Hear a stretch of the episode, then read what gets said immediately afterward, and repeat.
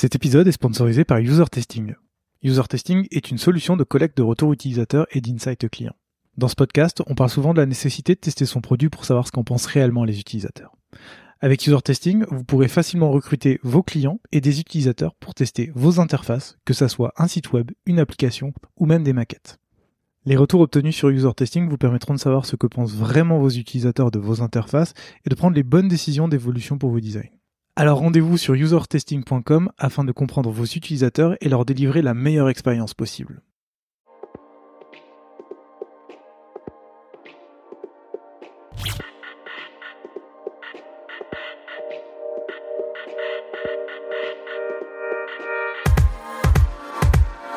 Salut et bienvenue dans Design System, le podcast qui part à la rencontre des talents du design français.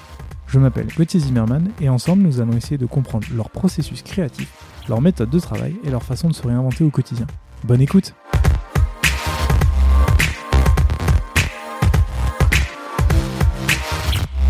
Salut Jérémy Salut. Je suis ravi d'être avec toi aujourd'hui dans les locaux de, de Get Around pour parler avec toi pour ce sixième épisode de Design System.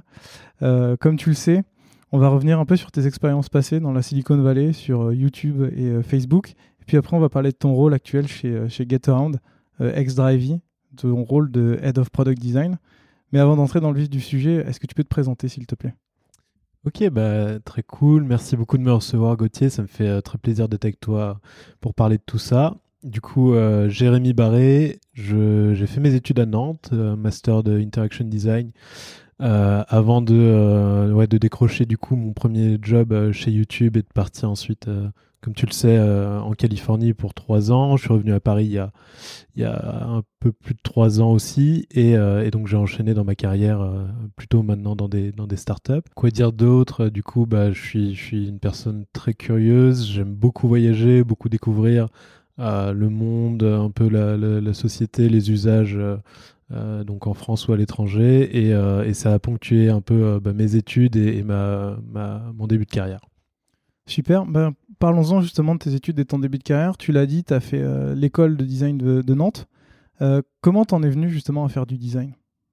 Alors là, c'est clairement euh, clairement aléatoire dans le sens où euh, bah, je me posais la question euh, donc au lycée j'étais en filière S scientifique du coup de quoi faire en fait après après le bac.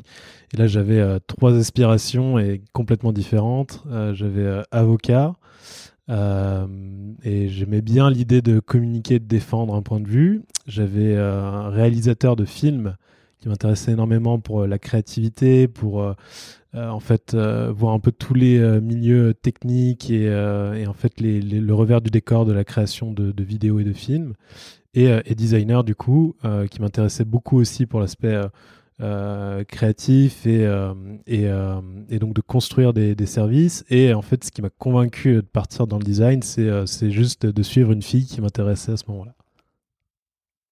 Quelle histoire. Ça, ça, me fait beaucoup rire parce que la semaine dernière, enfin il, il, y a quelques semaines, j'avais Romain euh, Romain Brio sur ce podcast qui lui nous a expliqué qu'il voulait être DJ et qu'en fait il est parti dans le design ensuite. Donc c'est marrant de, de, voir en fait toutes ces, toutes ces histoires. Mais, euh, mais bref je digresse. Après cette école tu décides de partir euh, tu, tu, pars chez Google à Zurich c'est ça dans un premier temps? Ouais c'est ça avant de partir aux États-Unis? Mhm. chez YouTube comment tu rentres chez Google en tant que product designer et tu pars aussi rapidement? Parce que tu, finis tes études en 2014 et tu pars euh, chez YouTube en octobre 2014, donc ça se joue très très vite. Comment tu réussis à passer cette step et à aller tout de suite euh, de l'autre côté de l'Atlantique? Alors très bonne question et du coup nous euh, dans le cursus de l'école de design de Nantes en master il y a, plusieurs stages déjà donc ça nous permet de, nous professionnaliser assez vite. En deuxième année on fait un stage de deux mois. Moi j'avais choisi d'en faire deux donc deux, stages de deux mois. En quatrième année on a une expérience à l'étranger euh, et moi, j'ai choisi de faire euh, une université en Australie, à Swinburne, euh, du coup à Melbourne, dans le sud de l'Australie, et de faire un stage aussi, puisque j'avais que jour et demi de cours par semaine. J'avais décidé de faire un stage à temps partiel dans une boîte australienne aussi pour commencer mon expérience à l'étranger en tant que designer stagiaire, on va dire. Et, donc tout ça, je pense que ça a pu me permettre de construire un peu un profil intéressant euh, de par des expériences bah, en France, à l'étranger, dans plusieurs universités, à toucher un peu au web, au service design, à l'UX. Et, et, donc ça m'amène en, cinquième année à essayer, en fait de déjà avant même d'essayer, je regardais quand même pas mal d'opportunités, soit dans le nord de l'Europe, parce que j'étais quand même très intéressé pour, pour voir comment était, on va dire, euh, présent le design dans d'autres pays, notamment dans la culture, soit anglo-saxonne, soit euh, au nord de l'Europe. Et du coup, je regardais euh, pour des opportunités soit Amsterdam, soit en Suède, ou alors directement aux États-Unis. Donc, grand écart entre les deux, mais il y avait le choix, il y avait des super boîtes. Et, et donc, ce qui m'intéressait, c'était soit de tenter un peu les, les, gros acteurs de design type Google, Facebook, euh, qui venaient en fait euh, de, vraiment s'identifier et, se révéler comme euh, des, éléments moteurs de la culture design anglo-saxonne et, californienne, bien sûr, avec bah, l'avènement du matériel design, des applications, bien sûr, Google, Facebook qu'on a sur nos téléphones, etc. Et donc c'était super excitant de regarder cette opportunité-là. Et il y avait aussi le modèle agence qui m'intéressait beaucoup. J'en avais fait du coup un petit peu en stage et euh, il y a des très très belles agences euh, aux États-Unis, que ce soit euh, dans les, environs de New York ou pareil à San Francisco. Donc pour en citer, il y a Méthode qui m'intéressait beaucoup à l'époque à San Francisco. Et, donc j'ai postulé, j'ai construit d'abord bien sûr un portfolio par rapport à, toute mon expérience passée, les projets que j'ai pu faire soit en freelance, soit à l'école de design, etc. Et, et, donc ce portfolio, bah, il me suffisait pour, pour en fait vouloir tenter de postuler justement à, des boîtes comme Google. Et donc j'ai trouvé un job de ce qu'ils appellent University Graduate. Donc ça c'est vraiment le rôle junior de designer chez Google. Facebook en fait beaucoup moins, mais Google a ce type d'opportunité. Et euh, donc je me suis lancé, j'ai postulé sur le site web pour un, job euh, euh, chez Google en tant qu'university graduate. Et euh, faut croire que j'ai eu quand même pas mal de chance sur la première étape de, en fait, de brasser les CV et d'être un peu dans la dans la shortlist des recruteurs parce que ça, il y a énormément de gens talentueux. Donc c'est c'est pas que un portfolio qui, qui permet de se démarquer, c'est aussi quand même pas mal de chance. Et ensuite, j'ai l'impression que mon profil a pu taper à l'œil de l'équipe et euh, ça a permis en fait d'enchaîner le process d'entretien qui était euh, euh, à distance pour les premières étapes puis on-site chez YouTube directement parce que je postulais pour un job qui était directement chez YouTube en fait. Et, et donc après les, entretiens on-site en février 2014 comme tu le dis, c'est avéré que mon profil a plu et du coup que j'ai reçu une offre pour rejoindre YouTube en, en, en, employé, très junior mais employé. Et du coup, mon épisode à Zurich avant de retrouver YouTube en octobre, comme tu l'as bien mentionné, en Californie, euh, c'était pour euh, en gros attendre euh, la, complétion en fait du process de visa. Et donc j'avais un peu le choix de travailler chez Google Paris de avril à octobre ou chez Google Zurich. Et Google a un, un, énorme campus à Zurich avec beaucoup de superbes équipes et notamment une partie de YouTube en fait à Zurich. Et du coup, euh, moi j'ai rejoint l'équipe euh, YouTube euh, Monetization, qui était un peu les, les produits publicitaires pour les, les, les, managers de campagne publicitaires sur YouTube. et donc c'était une équipe qui est entre Google AdWords et YouTube en gros. J'ai fait mes six mois là-bas avec cette équipe et après j'avais le choix de rester à Zurich ou de une fois mon visa obtenu, de pouvoir bouger en Californie. Et le choix était vite fait. Et le choix était vite fait parce que tout jeune et tout curieux, c'est vrai que ça, ça donne envie et que le gros des projets, en tout cas pour YouTube, se passait là-bas. Super. Euh, je vais un peu passer sur toutes tes expériences à, YouTube et Facebook parce que euh, on en parlait avant d'enregistrer. Tu as fait des conférences au Web Today il y a quelques années sur ces sujets-là que je trouve hyper intéressantes et qu'il faudrait et que j'invite à regarder pour bien comprendre. Mais du coup, j'avais une question spécifique pour toi qui a travaillé pendant trois ans aux États-Unis et trois ans en France. C'est euh, est-ce que il y a une véritable différence entre product designer aux States et product designer en Europe et plus particulièrement en France Une question, euh, je dirais, euh, assez classique dans le sens où elle réfère euh, à la notion de design aussi, de différence de culture design anglo-saxonne ou française, quoi. Mais, mais la tienne est un peu plus pointue puisqu'elle concerne le product design spécifiquement, donc je vais essayer de te répondre sur... Mais tu peux parler du design aussi. Hein, Ça marche. Et eh bien, oui, il y, a, bien sûr une différence. Ce qui est par contre très prometteur pour euh, l'écosystème français, c'est que j'ai l'impression que ce décalage euh, se réduit de jour en jour et on n'a vraiment pas à rougir de, nos designers, de nos équipes, de nos projets en France. Il y a vraiment une ébullition de, compétences, de talents et d'envie qui est, super inspirante. Mais euh, en tout cas, à l'époque, il y a quand même euh, une belle différence entre bah, des mastodontes du design et de la tech euh, comme Google et Facebook, et même dans, dans les domaines type agence qu'on peut retrouver aux États-Unis, il y a une maturité forcément assez intéressante qui, qui, qui, a, qui a, on va dire, évolué là-bas dans un premier temps. Et donc pour le product design, moi j'ai quand même l'impression euh, après avoir lu beaucoup d'articles aussi, mais, mais plutôt euh, en faisant partie de cet écosystème euh, en, Californie, j'ai l'impression que le, le, terme de product design, le rôle de product designer, ça, ça a émergé notamment de Facebook, en fait, qui a, qui a proposé ce rôle dans ses job desks pour recruter justement des designers dans, pour bosser sur leurs produits. Et, donc juste en fait de voir que ce terme a, j'ai l'impression, a émergé en Californie, ensuite s'est répandu au niveau euh, global, on va dire, euh, ça indique qu'il y a une maturité et une, précocité dans la compréhension du product design très forte euh, en Californie. Et sous quel point, bah, moi, le, si je peux te donner une référence ou, une anecdote en tout cas qui, qui m'a marqué assez vite et qui, je trouve, enfin, représente beaucoup cette différence de culture, c'est qu'en étant junior en fait à Google, dans mes premiers mois de, de carrière, du coup, euh, j'étais très vite en fait à, amené à, bosser sur euh, non pas forcément euh, des gros sujets stratégiques, mais en tout cas beaucoup de, problèmes pas du tout définis. On attendait bah, en fait que je prenne soit le lead, soit qu'on attendait mes feedbacks, mais que je collabore en fait de façon très forte avec le product manager, avec beaucoup de je dirais, questions en amont à résoudre avant même de euh, réaliser ben, ce qu'on appelle communément les maquettes ou les prototypes qu'on peut attendre d'un designer, euh, notamment junior dans les boîtes. Et ça, cette anecdote, elle est intéressante parce que euh, moi, en tant que Français, on m'a vite invité à la table, et notamment pas qu'à la table des designers, mais aussi à la table produit avec des leaders tech et product manager, pour vraiment défendre mes idées, défendre mes projets, donner mes, feedbacks, alors que j'avais ni la langue en fait pour, ni l'expérience d'un designer confirmé. Et je trouve que euh, ça, ça montre vraiment une. Euh, si on en revient au product design et au design, ça montre une maturité très forte de.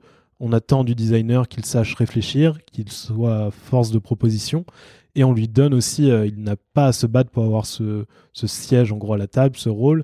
Il va être, en tout cas dans des boîtes comme Facebook et Google, invité vraiment de façon très rapide à, partager ses idées. Super. Donc du coup, tu, tu dirais surtout que aux États-Unis, donc en plus de cette place et de cette légitimité, on attend du product designer qui fasse toute la phase en amont, la recherche, qu'on appelle, ce qu'on appelle communément la recherche ou la UX.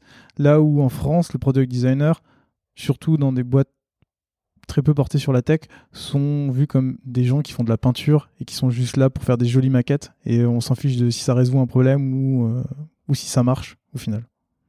Euh, moi, je peux pas en parler de façon hyper précise parce que ça fait que trois ans que je suis, tu vois, retourné en France, dans l'écosystème français. Donc, je veux pas non plus, euh, tu avoir des, préjugés trop rapides. Mais c'est sûr que, euh, voilà, hyper plaisant de voir que dans ces boîtes-là, ouais, tu avais déjà des attentes et tu pouvais avoir un impact très fort dans même la réflexion et la stratégie. Donc, que ce soit de la recherche utilisateur, mais aussi de la définition de problèmes, euh, du benchmark. Et surtout, euh, bon, le product designer ne le fait pas tout seul et je n'étais pas amené à le faire tout seul. Hein. C'était bien sûr avec l'équipe, un gros binôme, comme je défends souvent dans, mes talks avec le product manager, etc. Et en France, j'ai l'impression qu'aujourd'hui, on a une bien meilleure place qu'il y a trois ans et j'imagine qu'il y a six ans, dix ans.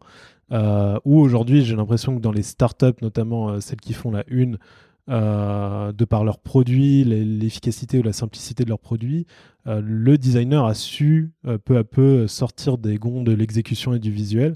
Mais j'imagine très bien qu'il y a trois ans, et je pouvais le voir un peu dans les, quelques échanges ou entretiens que j'avais avec mes collègues qui étaient eux en, France, mais je peux imaginer il y, a plus longtemps, il y a six ans ou plus, que euh, le design était euh, vraiment beaucoup plus enfermé dans, la conception visuelle et, du coup la couleur et l'exécution.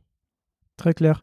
Euh, du coup, je, reparle, je reviens encore sur ce talk parce que c'est celui qui m'a marqué, je l'ai vu à l'époque. C'est ce talk de Web Today quand tu es revenu en France. Tu expliques comment, en travaillant chez Facebook et plus précisément chez Messenger, vous avez mis en place les réactions sur les messages. Donc, c'est pour ceux qui connaissent qui n'utilisent pas trop Messenger, c'est tu cliques sur un message, tu peux mettre des petites réactions, un pouce vers le bas, un pouce vers le bas.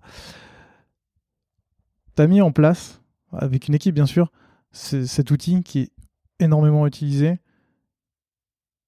tu as travaillé avec des super équipes. Ma question, c'est à quel moment tu te dis que tu vas quitter Facebook après avoir fait des super projets comme ça pour revenir en France? Est-ce que tu est-ce que c'est poursuivre euh, quelqu'un ou est-ce que c'est tu avais l'impression d'avoir fait le tour et que tu voulais euh, revenir en France euh, pour te lancer de nouveaux défis?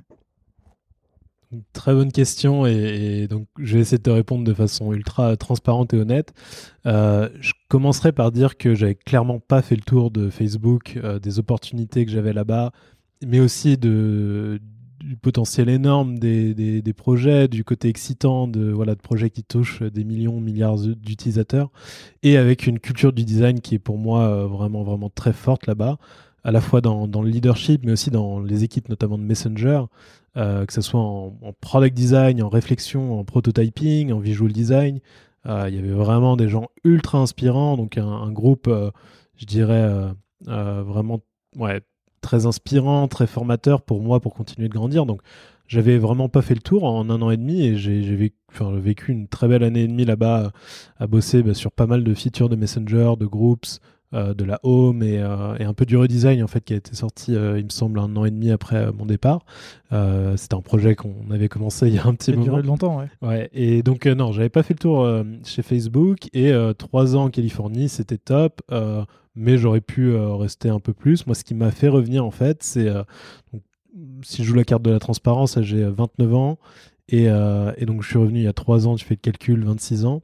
Et en fait la raison principale, c'est euh, euh, que je faisais une relation à distance euh, pendant une bonne partie de cette expérience en Californie avec une, ma copine du coup qui était à New York puis à Paris. Donc ça, c'est clairement un des choix qui, d'abord elle puis moi, nous a fait revenir en France.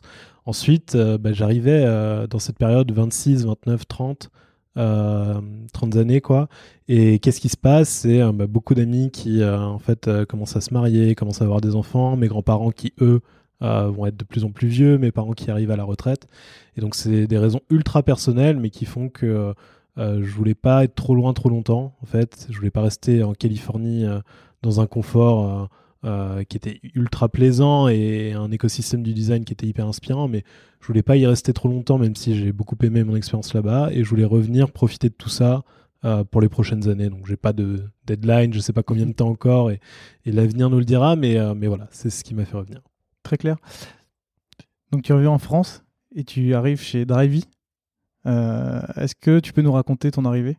Enfin, juste avant, pour ceux qui connaissent pas Drivey, c'est grosso modo, le Airbnb de la voiture, tu es un particulier, tu veux mettre ta voiture en location pour qu'elle serve, tu la mets sur Drivey et tu peux louer, euh, tu peux louer la voiture d'un particulier.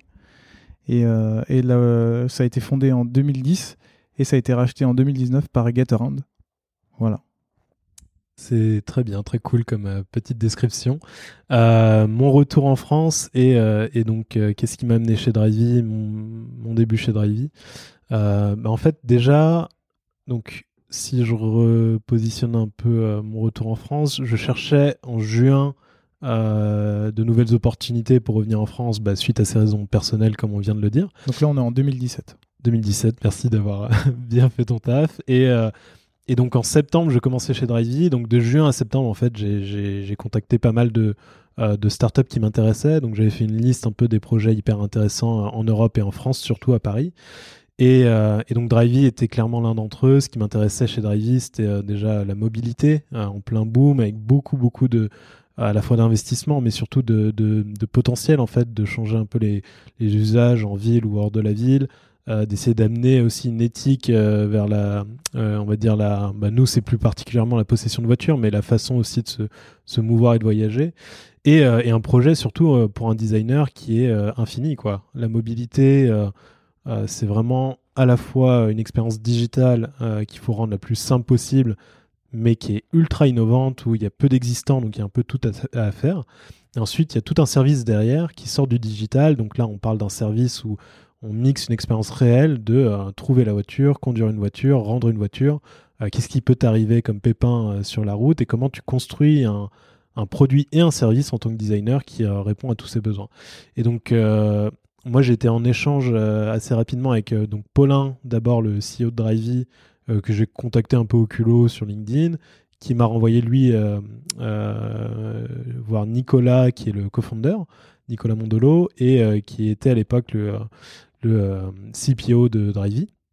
Et donc, beaucoup d'échanges avec Nicolas, une personne passionnante, ultra inspirante. Et, et ce qui m'a convaincu de rejoindre Drivey, c'est que, bah, en fait, le produit était assez imparfait. Il y a plein de choses qu'on enfin, peut toujours faire, mais qu'il y avait à faire. Et ils avaient conscience que euh, je dirais que la compétence design, la culture design euh, n'était pas une de leurs forces chez Drivey et donc il y avait un manque.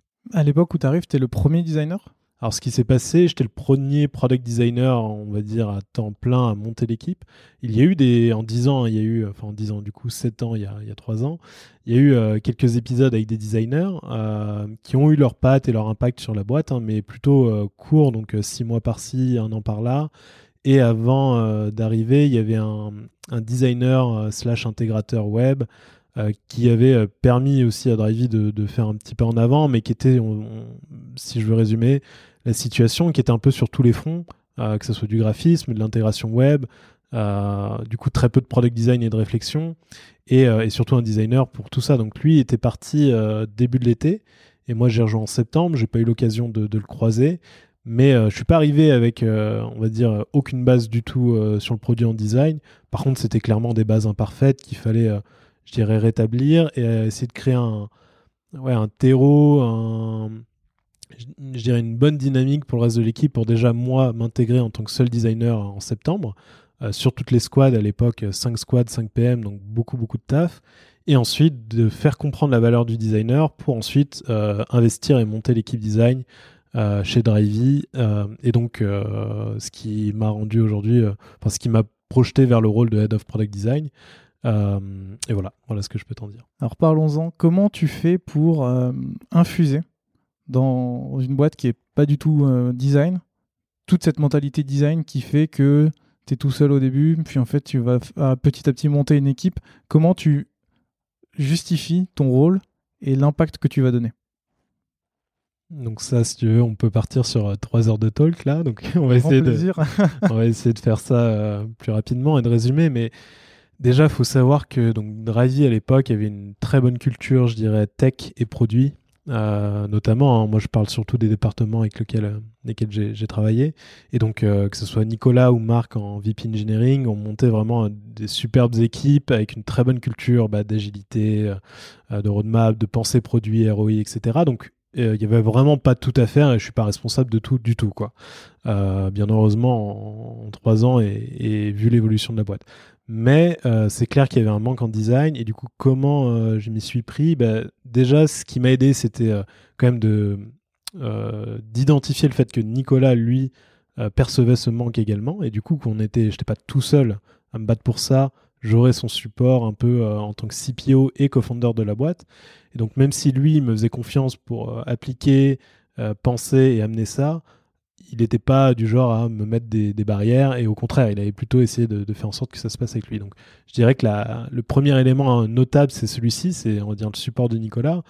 Ensuite, euh, c'était de prouver ma valeur assez rapidement. Donc là, contexte pas facile parce que 5 squads, 5 PM, beaucoup de projets, forcément qui dit beaucoup de projets, peu de temps à la réflexion.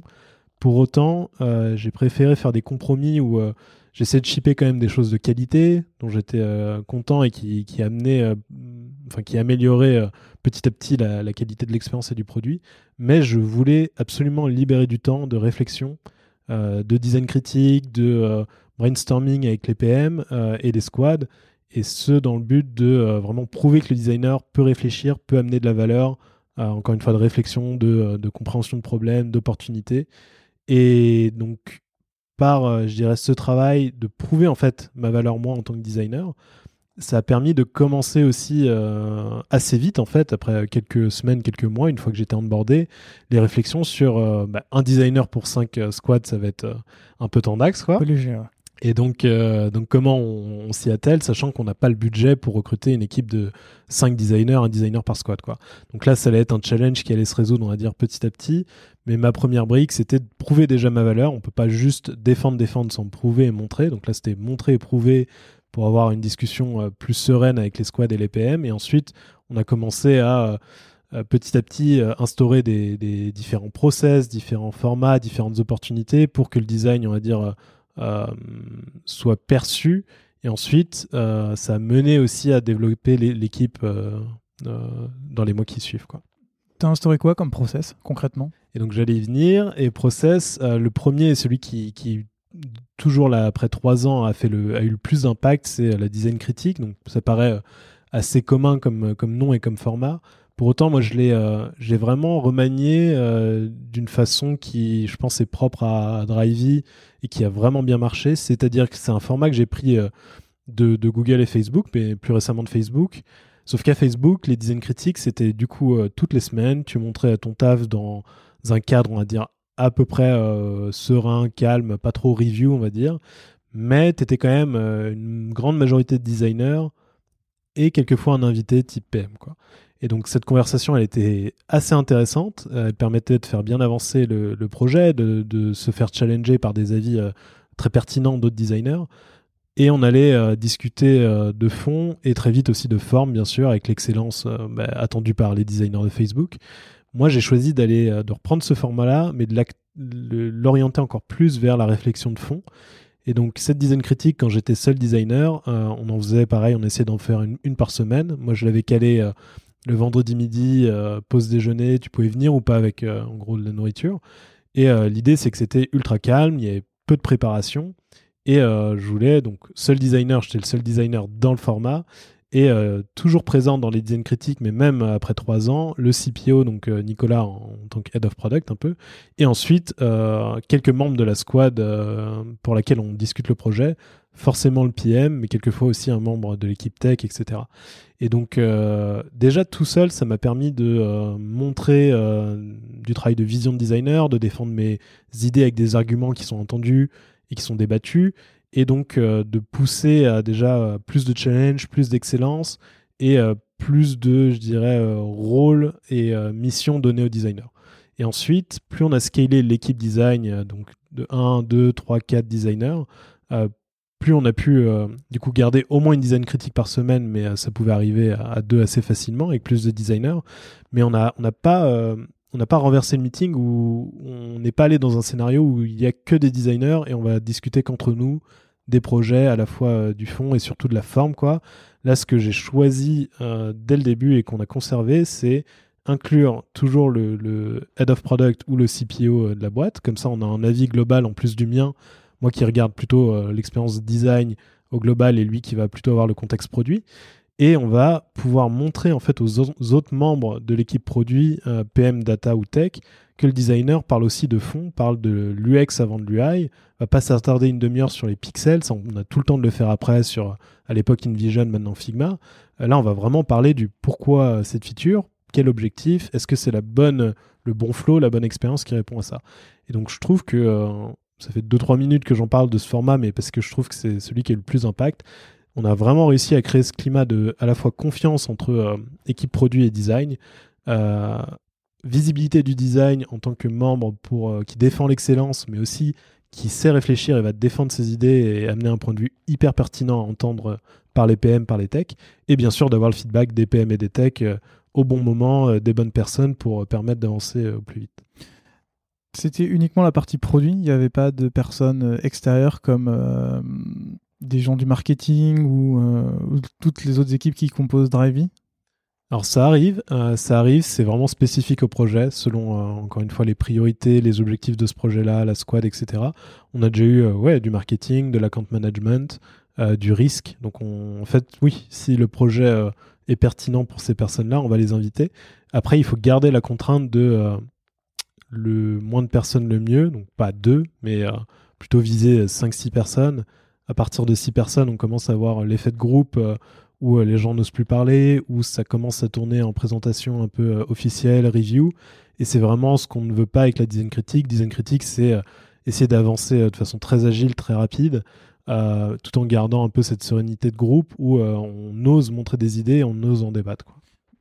Alors moi j'ai juste une question sur la, design critique parce que c'est un problème auquel j'ai été confronté et euh, vu comme t'en parles, j'ai l'impression que tu l'as pas eu. C'est les personnes qui passent du temps sur des points inutiles, du type j'aime pas cette couleur là ou le bouton il est trop rond ou etc. Comment toi tu as fait pour éviter justement ou poser un cadre dans la critique pour se dire tout ça c'est euh, futile par rapport à ce qu'on cherche vraiment à établir Donc là, tu as plusieurs options, mais oui, euh, ça peut arriver, surtout dans les boîtes moins matures en, design ou en produit. Une des options que, en fait, dès Facebook, euh, j'ai vu n'était pas l'option privilégiée, mais quand même une des options qui existent, c'est de plutôt passer en mode wireframe hein, ou en noir et blanc, éviter les sujets de graphisme ou de visuel, en montrant vraiment, on va dire, les artefacts, les livrables UX d'abord, donc euh, soit de réflexion, de recherche ou même euh, les flows euh, directement en wireframe. mais ça, typiquement, chez Facebook, on n'avait pas besoin de le faire parce que l'équipe était très mature. Et en fait, ça nous faisait perdre du temps de repasser et de commencer à faire des choix sur des wireframes, alors qu'on veut vite faire des choix sur du concret, et, et que c'est toujours coûteux en fait de faire une passation wireframe à l'UI final. Il y aura forcément des différences et ça va peut-être plus être la même expérience discutée. Donc moi, j'ai essayé de conserver euh, ça dépend bien sûr du niveau du projet. On, pouvait montrer des wireframes ou des schémas, mais souvent on allait assez vite discuter euh, toujours de fond, mais dans la forme on pouvait montrer des maquettes assez avancées ou même des protos avancés. Et je jouais quand même pas mal un rôle de, guide ou euh, de médiateur en fait, qui, qui si je voyais en fait que la conversation commençait à s'orienter vers des détails futiles comme tu les appelles, je recadrais un peu tout ça pour qu'on parle vraiment du fond et euh, des, feedbacks recherchés lors de cette critique pour avancer. Donc moi j'avais aussi un peu ce rôle de médiateur. Et euh, l'autre point, c'était euh, en fait on avait une équipe assez mature qui a vite compris le rôle, le format des design critiques. Donc les PM typiquement qui étaient souvent inclus, pareil, ils ont vite joué le jeu de, de, parler de fond, de forme. Et Nicolas aussi, encore une fois, super support qui a permis d'avoir une discussion euh, ultra pertinente et de sortir de, la couleur du bouton. Donc euh, c'est un peu un, ensemble de choses. Moi, mon conseil, c'est si euh, tu ou vous êtes dans des boîtes où il y a vraiment peu de maturité de design et de produit, potentiellement passer au noir et blanc ou wireframe, ça évite toujours des sujets inutiles, même de les commencer. Après, c'est toujours bien aussi d'avoir une sorte de médiateur de la critique, que ce soit quelqu'un de plus senior ou celui qui va défendre son projet, pour euh, déjà annoncer quel type de feedback il veut récolter en début de critique, et ensuite euh, guider la conversation euh, si jamais on commence à soit faire un nœud sur un sujet peut-être complexe et pertinent, mais qui n'a pas lieu d'être résolu pendant la critique, ou, comme tu dis, aborder des sujets qui sont peut-être moins, moins pertinents et plus futiles. Ok, vous faites des design reviews à côté, plus entre designers à, justement critiquer la partie visuelle et, et UX, mais sans la partie, enfin sans le reste de l'équipe? Vous faites ça aussi ou des temps où vous vous retrouvez entre vous? Alors ça, on en fait, mais de façon euh, moins cadrée. C'est-à-dire qu'il y a plein de manières de, le faire, et nous, on les utilise un peu toutes. Moi, je fais des reviews euh, quelquefois en one-on-one avec mes designers quand ils cherchent mes feedbacks et qu'on va avancer nous deux. On fait euh, quelquefois des, des, partages de projets en cours dans notre euh, Product Design Weekly, donc c'est un peu notre temps à nous euh, toutes les deux semaines, mais c'est pas une critique ni une review, c'est plus un FYI, et là on peut rebondir quand même sur quelques points si, euh, si besoin. Et en design critique, on s'interdit pas de parler visuel. On, veut parler de fond et ou avant la forme, mais euh, bien sûr qu'on va parler de copywriting, on va parler de visuel, on va parler de cohérence, de, même de composants euh, design system ou pas, de visual design, quelquefois même de brand. Donc on se l'interdit pas, c'est juste qu'on ne veut pas que ce soit exclusivement ces sujets-là. Ok, très clair.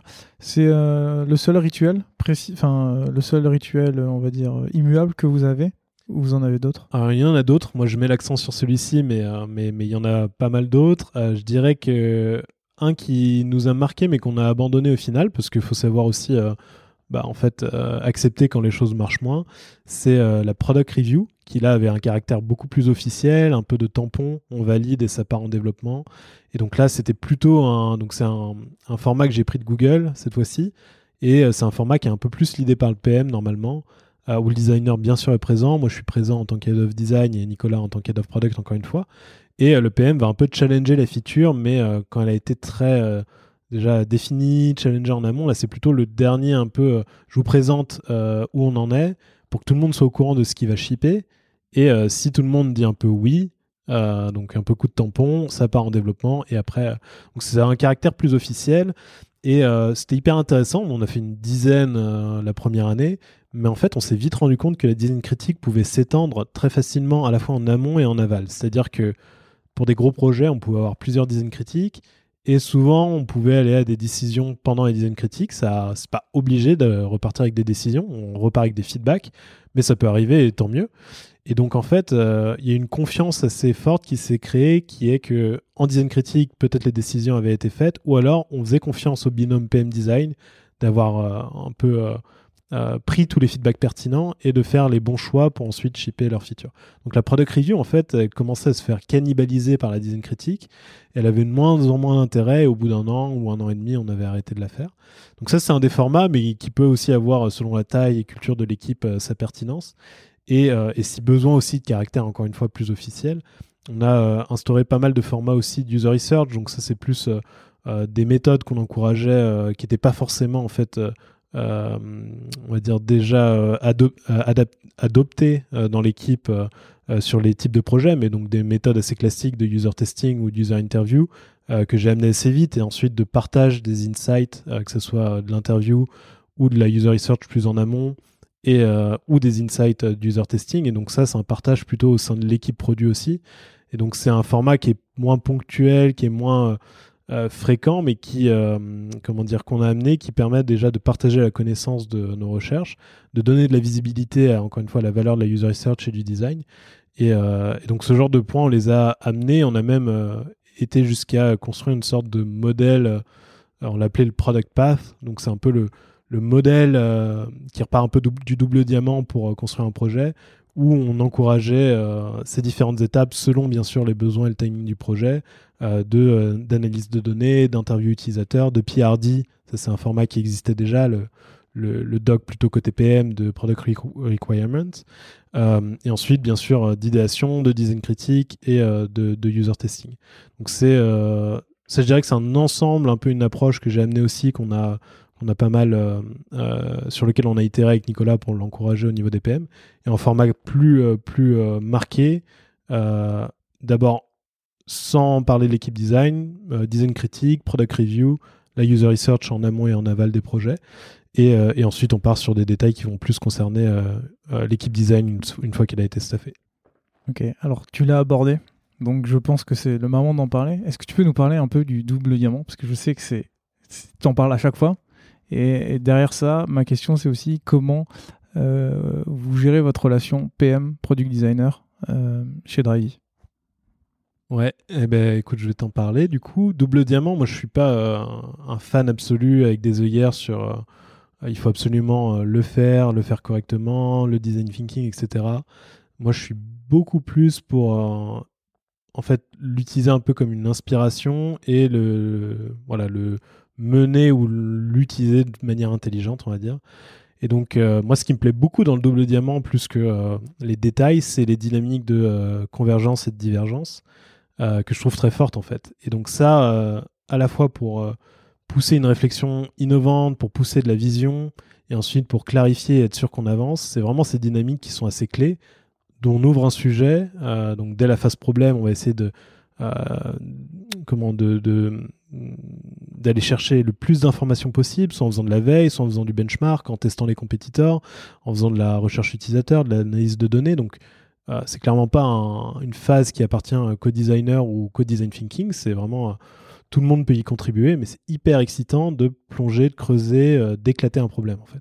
Ensuite, bien sûr, de le, clarifier, de le synthétiser et de le communiquer à son équipe, c'est clé pour avancer. Sinon, on reste dans la phase nébuleuse qui est vraiment pas malsaine mais contre-productive. Et ensuite, réouvrir le sujet en, phase d'idéation. donc pour, la phase solution, mais la, partie idéation, c'est hyper aussi euh, excitant et intéressant pour le designer, parce que là, on dit tout est possible. On a identifié un problème qui nous paraît être le bon problème avec la bonne opportunité qui, est derrière ça, business ou produit. Et donc d'ouvrir, parce qu'en fait, le, choix des solutions est, est, infini. En fait, une solution peut être bonne, mais il y a vraiment une multitude de solutions possibles, et c'est un peu le, kiff en fait du métier du designer, c'est que c'est jamais fini, il n'y a pas de règles. Et donc cette phase d'idéation d'éclater plutôt, euh, bah, en fait, euh, euh, l'idéation sur quel type de piste, quel type d'expérience peut résoudre au mieux ce problème, elle est passionnante. Et ensuite, on repart dans une phase de convergence de, on va vite, donc avec le, côté agile dans la construction de produits, on va vite essayer de tester, de, de, de valider de façon rationnelle une solution prometteuse à ce problème, shipper et continuer d'apprendre. moi, plus que, que les détails du design thinking et, et, des méthodes attribuées au design thinking ou au double diamant, ce qui me plaît beaucoup et ce que je trouve hyper pertinent pour euh, la conception de produits, euh, pour les product managers et pour, les product designers, c'est vraiment les, notions de divergence, convergence et bien sûr de euh, mettre l'accent sur la phase problème avant de tacler une phase solution, de comprendre l'importance de creuser, valider un problème, euh, via la data ou la user research ou le benchmark ou autre, qui est, euh, qui est déjà, je trouve, hyper passionnante pour un designer, mais, euh, qui est critique pour pas perdre du temps à shipper ou, ou, définir des solutions qui ne répondent pas aux bons problèmes. La deuxième partie de ma question, c'était plus comment tu fais pour bosser entre product designer et product manager? Puisque, comme tu le dis, il y a ces phases de, recherche, ensuite il y a ces phases d'idéation. Qui est euh, est-ce qu'il y a le product designer est toujours lead et le product manager est là pour l'aider? Est-ce que c'est le product manager qui vient? Quelle est la relation que vous avez vous chez euh, chez Drivey? Donc là pareil, on pourrait faire un, talk et j'en ai fait plusieurs sur le sujet, donc je vais essayer de te prendre plutôt les points clés euh, de ma réflexion derrière ça. Moi, je dirais que la première leçon un peu que j'ai apprise, mais même euh, euh, dès, Facebook et Google, c'est si en tant que product designer, même si des choses nous sont attribuées bah, comme d'autres peuvent l'être pour le product manager, mais typiquement la user research, on l'attache souvent au product design, la conception de, de premiers flow ou wireframe aussi, peut-être un peu une partie du benchmark, etc. Euh, pour moi, si les product managers sont demandants et, ont une volonté de compléter, d'aider sur ces points-là, euh, la première un peu leçon ou conseil que je donnerais, c'est ne pas créer de barrières et clairement, euh, j'ai envie de dire, être hyper réceptif à ça et l'encourager en fait. Dans le sens où ben, si on est deux à faire du taf qui a beaucoup de valeur, on va forcément aller plus loin et va y avoir un peu ce ping-pong, ce challenge qui est hyper excitant. Voilà, ne pas mettre de barrières. Et ensuite, moi, de ce que j'ai vu en gros euh, euh, en Californie, c'est qu'il euh, n'y avait pas forcément de barrière non plus du product manager au designer. C'est-à-dire que c'était pas que le product manager qui allait recevoir le brief des stakeholders ou du business. C'était pas que le product manager qui allait creuser ou discuter de la data. Euh, qu'elle ait encore une fois communiqué un peu les, guidelines à l'équipe ou à la squad, ou faire le suivi de développement ou la QA, c'était beaucoup plus flexible et euh, beaucoup plus uni en fait. en tout cas, moi, dans mes relations avec les PM de, Facebook ou Google, j'avais vraiment cette, euh, cette proximité qui était très plaisante et où je trouvais qu'on associait à la fois les contraintes et les besoins du développement produit, d'aller vite, de, de shipper en fait de euh, enfin des, des, produits qui vont améliorer nos objectifs, que ce soit business ou plus précis de conversion, rétention, etc. Mais en tout cas, on, avait du coup, euh, on va dire, on, agissait de la bonne façon, je pense, pour ces euh, points et contraintes produits. Et en même temps, on se donnait le temps de voir plus loin, d'essayer de récolter les bons insights et de creuser, d'amener la meilleure solution, en tout cas la meilleure possible par rapport aux contraintes. Euh, et aussi de pousser de plus en plus d'excellence. Quoi. donc c'est vraiment cette euh, dualité, cette tension un peu que j'aime euh, que j'aime décrire comme ça, que je recherche entre rôle PM et designer. Donc le PM souvent est plus associé au, problème. et pour simplifier, c'est vrai que ça marche entre guillemets d'associer la phase problème au PM parce que est c'est la phase plus en amont de contact avec les stakeholders, de creuser vraiment l'opportunité, de la déceler, de la matérialiser, d'aller creuser la data. Donc forcément, euh, on attend plus souvent euh, ça du PM. Pour autant, moi je suis convaincu que le designer a énormément de choses à amener là-dedans. Et donc, euh, il peut agir en, complément du PM et aller l'aider à creuser ces points-là et le challenger et amener de nouvelles idées.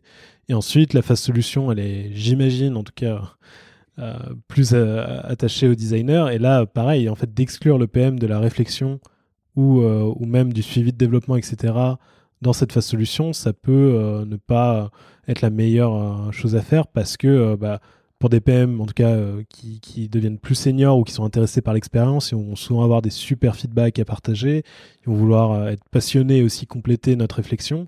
Et c'est à deux qu'on doit choisir, un peu faire ces compromis entre jusqu'où s'arrête cette première version de cette feature ou la vision de cette feature pour le futur, quel choix on fait pour le développement de, encore une fois, de ce produit ou cette feature, euh, la QA, le suivi, etc. Donc, moi, je, je, crois beaucoup à essayer de, flouter, voire de, vraiment enlever ces barrières PM designer dans ce spectre-là, avec un peu plus de quand même d'ownership et de euh, de travail côté PM pour la phase problème et euh, l'inverse côté solution, donc un peu cette notion de passage de relais, mais où le designer est hyper présent dans la phase problème quand même.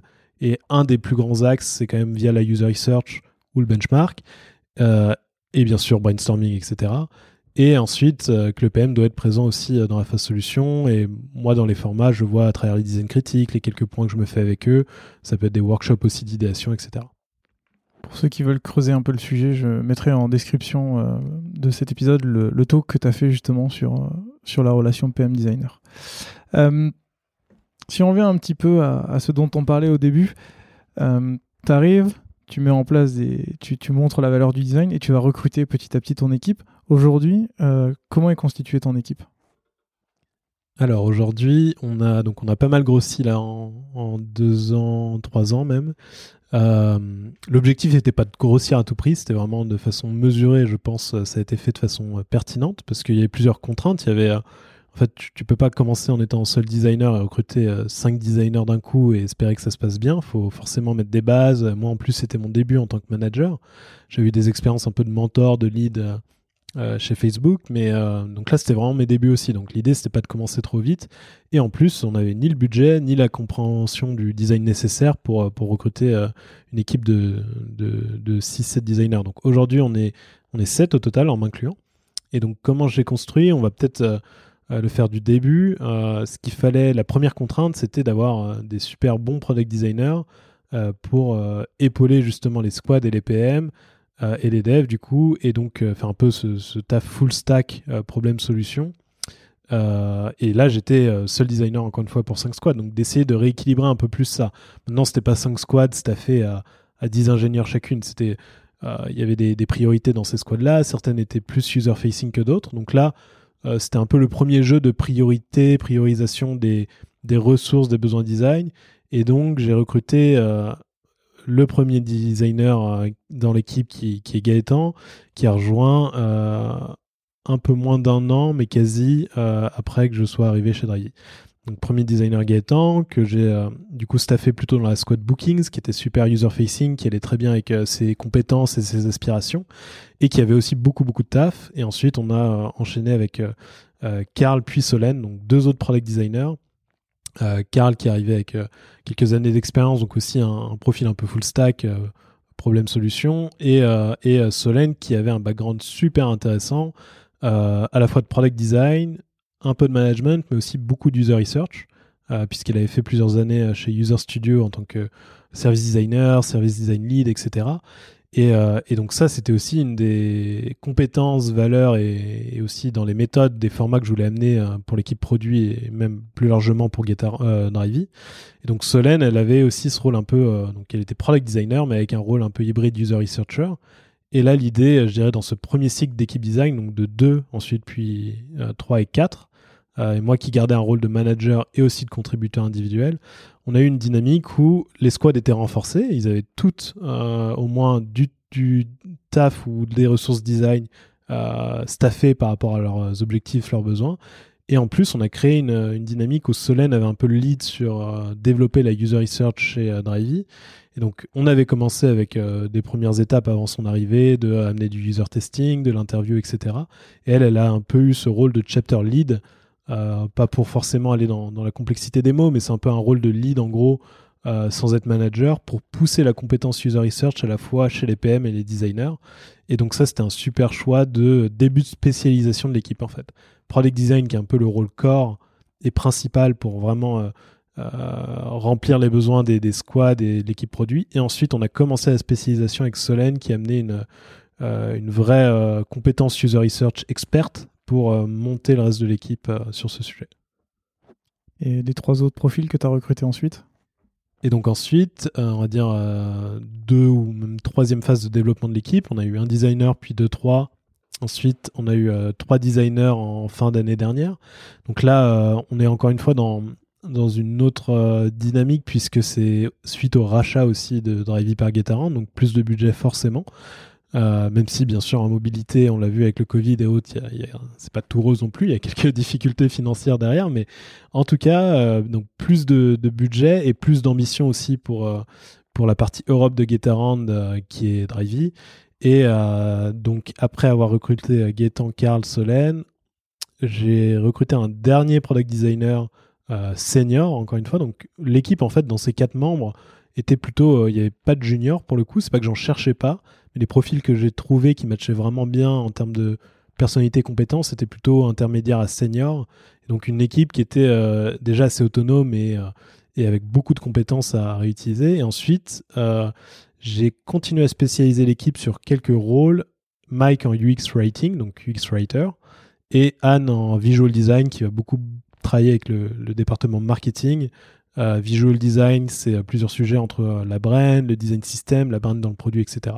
Et le UX writing, qui commence à se démocratiser aussi en, Europe et à Paris, c'est tout simplement clé pour moi dans la conception produit. Il n'y a même pas de débat à propos de ça. Maintenant, c'est est-ce qu'avoir un rôle dédié est possible dès le début Et souvent, c'est non, parce que c'est un budget en plus.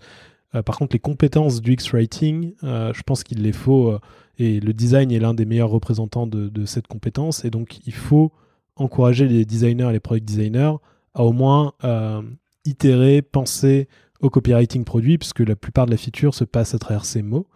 Et euh, de recruter quelqu'un de dédié, c'est un peu un luxe qu'on a pu se permettre euh, l'année dernière avec le rachat et en continuant à grossir l'équipe. Et là, il y a beaucoup, beaucoup de sujets. C'est toujours pareil, en fait, quand tu recrutes un rôle, tu ouvres une porte en fait énorme et il y a un champ des possibles euh, vraiment, euh, vraiment gros sur euh, tout l'impact que peut avoir ce rôle dans la boîte. Et donc là, pour l'UX Writing, il y a les process de traduction. On est sur 7 pays, 8 pays en comptant les États-Unis, 7 pays européens, avec plusieurs langues, Norvège, du coup, norvégien. On, a l'Angleterre, on a l'Espagne, on a l'Allemagne, on a la France. Donc voilà, il y a beaucoup de, de thématiques de traduction ici. Il y a beaucoup de simplification. quasiment un design system du mot, quoi, de glossaire, euh, de simplification de notre vocabulaire à, creuser, à définir. Et ensuite, il y a la passation avec les devs pour être sûr de, la cohérence du, writing. Et bien sûr, l'UX writing dans les projets, dans les squads. Donc en fait, euh, on a commencé à spécialiser l'équipe. Et plus tu spécialises, plus tu te rends compte qu'il y, a, beaucoup de choses à faire. Il y a du besoin. J'ai rencontré Mike justement pour préparer cet épisode il y a quelques temps. Et il m'avait parlé justement du glossaire qui avait été créé à son arrivée pour que tout le monde parle la même langue. Euh, on voit du coup que tu es passé d'une équipe super euh, très peu spécialisée à une équipe qui se spécialise petit à petit. Comment tu fais pour ensuite euh, intégrer euh, de manière beaucoup plus pertinente ou je veux dire beaucoup plus en profondeur par exemple l'UX writing chez des product designers qui n'en ont jamais fait ou qui le faisaient qui n'avaient pas le temps de le faire? Comment tu infuses justement les forces de chacun? T'en parles avec Solène, peux en parler avec Mike.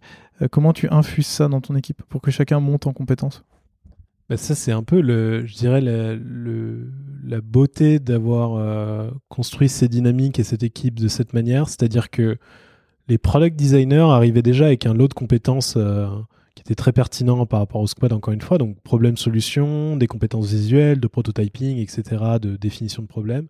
Et l'arrivée déjà de Solène a pu euh, monter en plus de moi euh, le niveau de l'équipe sur les sujets de user research. Donc déjà de donner l'envie euh, aux designers d'être encore plus, on va dire, pas spécialisés, mais d'investir plus de temps sur les méthodes user research en amont et en aval et de mieux les réaliser. Donc comment mener une interview, comment mener des tests utilisateurs, comment bien synthétiser les learnings qu'on a pu récolter, etc. Et donc ça, c'était euh, le premier effet bénéfique de euh, commencer à spécialiser l'équipe sans créer des silos trop forts. Et je te parlerai ensuite des, formats que j'ai mis en place pour que euh, tout le monde un peu se nourrisse du travail des autres. Mais donc ensuite, par l'arrivée de, Mike et de Anne, donc UX Writing et, Brand Design, on a eu Visual Brand Design, on a eu un peu ce même effet de, on a pointé le fait que le UX Writing avec beaucoup d'importance, beaucoup de valeur. On a bien clarifié pourquoi ensuite, euh, via ces quelques formats que je vais, je définir, il y a eu vraiment cet échange de euh, Mike qui était hyper intéressé par le rôle du product designer dans son ensemble et les product designers qui sont de plus en plus, euh, je dirais, réceptifs et, et qui commence à vraiment développer, euh, pas une expertise, mais une spécialisation UX Writing, en voyant Mike euh, se poser sur ces sujets, défendre ses idées, voir son raisonnement, enfin en comprenant son raisonnement, et en voyant aussi l'impact qu'il pouvait amener euh, dans la boîte comme Solène avec la user research. donc il y, a eu un peu cet effet de avant, on se posait quelques questions sur le copywriting, mais clairement pas assez. Et là, même les designers d'eux-mêmes vont faire une boucle itérative avant même d'en parler à Mike, de m'en parler à moi. Et donc, ça favorise vraiment, ça, favorise la conscience et, la réceptivité par rapport à ses compétences. Euh, pareil pour le visual design. Après, bah, on, va penser un peu plus brand dans le produit. Est-ce que ça passe par le visuel, par le copywriting, etc. Et donc, les, quelques formats de l'équipe, c'est déjà, c'était pas une équipe silotée. Donc, euh, le product design weekly, c'était pas contre product designer, c'était avec toute l'équipe product design. Et là, j'incluais du coup, euh, bien sûr Solène, mais aussi Mike et Anne euh, de leur rôle. Et donc dans ce temps entre designers qu'on avait toutes les deux semaines, 45 hein, minutes, une heure toutes les deux semaines, on avait beaucoup de temps d'échange. Donc soit euh, Mike pouvait présenter euh, soit un projet ou même des, des, projets qui sortent de Drivey ou des inspirations, des ressources ou même des apps et parler de en fait de sa compétence et, ses aspirations UX writing à tout, à tout le monde, en fait tous les designers on pouvait rebondir, comprendre un peu ce qui se cache derrière tout ça. Et ça, je pense que ça a déjà créé une grosse cohésion d'équipe. Euh, mais aussi ça a permis de voir et de désacraliser un peu euh, ses, euh, compétences user research, writing et tout, en voyant les revers du, décor et en entendant un peu, en écoutant une Solène, un Mike parler de cette compétence et de comment il l'aborde, comment il l'approche. Donc le, product design weekly, un peu notre temps entre designers, a vraiment aidé à ça. Les design critiques, encore une fois, j'y reviens, mais ça a permis de montrer la valeur, encore une fois, des discussions user insights, ce qu'on a appris avec la user research, comment on défend nos idées avec ces insights-là. Pareil pour le UX writing, quand on passe du temps, on a même fait des content euh, critiques une fois que Mike est arrivé, c'est-à-dire qu'on a on va parler aussi un peu de copywriting en, design critique, mais en vrai, c'est un sujet qui peut prendre une heure sur une feature. C'est vraiment euh, très subtil. Euh, il y a beaucoup de temps de, encore une fois, de challenger la, copie et de, réfléchir, d'itérer, etc. Donc ça, on a même, avec l'arrivée de Mike, euh, commencé un format qu'on a bien mené euh, jusque maintenant, qui est la content critique, où on focusait sur, sur le copywriting. Et là, le designer et les PM étaient aussi invités à la table. Et donc, donc ouais, design critique également. Et ensuite, dans l'équipe produit en général, donc pas que design, mais data, product manager, design, on avait plusieurs types de formats. il y avait le product weekly, qui est à l'image du product design weekly, euh, un temps entre équipes toutes les deux semaines où on pouvait parler des grandes updates de la boîte, de l'équipe produit, mais où les designers aussi, euh, en plus des product managers et data, pouvaient présenter leur travail ou leurs compétences. Donc ça, c'était super fort aussi pour, euh, pour avoir cette connaissance collective. Et ensuite, le dernier point, qui est un peu à l'échelle produit et tech, là, c'est les démodés. Donc là, je vais un peu loin dans les formats, mais je pense que ça vaut le coup au moins de le citer. Démodés, c'est toutes les deux semaines, on va présenter un peu de façon visuelle le travail des squads. Et donc là, euh, c'est plutôt le rôle du PM de présenter euh, ce mini teasing en fait de où en est le projet, on montre un peu à quoi ça ressemble. Et là, pareil, on pouvait euh, assez vite voir l'impact, encore une fois, du UX writing ou de l'user research, sans y passer des heures, mais au moins. Et donc je dirais que tous ces points un peu constants de cohésion d'équipe, de partage, de discussion libre, et, et, où tu donnes un peu la parole et l'espace à l'expert, donc soit en user research, en UX writing ou en brand, de s'exprimer, de partager euh, ses compétences, ça a vraiment favorisé euh, un, effet hyper positif dans les deux sens. Les designers étaient inspirés et voulaient le retranscrire, et les experts se sont euh, écoutés et, leur impact a été bien reçu, on va dire. C'est hyper intéressant comme méthode et, comme, comme, façon de faire. En t'écoutant parler, je me suis quand même posé la question de l'UX writing et le visual design. visual design, c'est mieux j'ai l'impression qu'ils étaient très centrés produits, puisque c'était dans ton équipe, donc produit, produit design.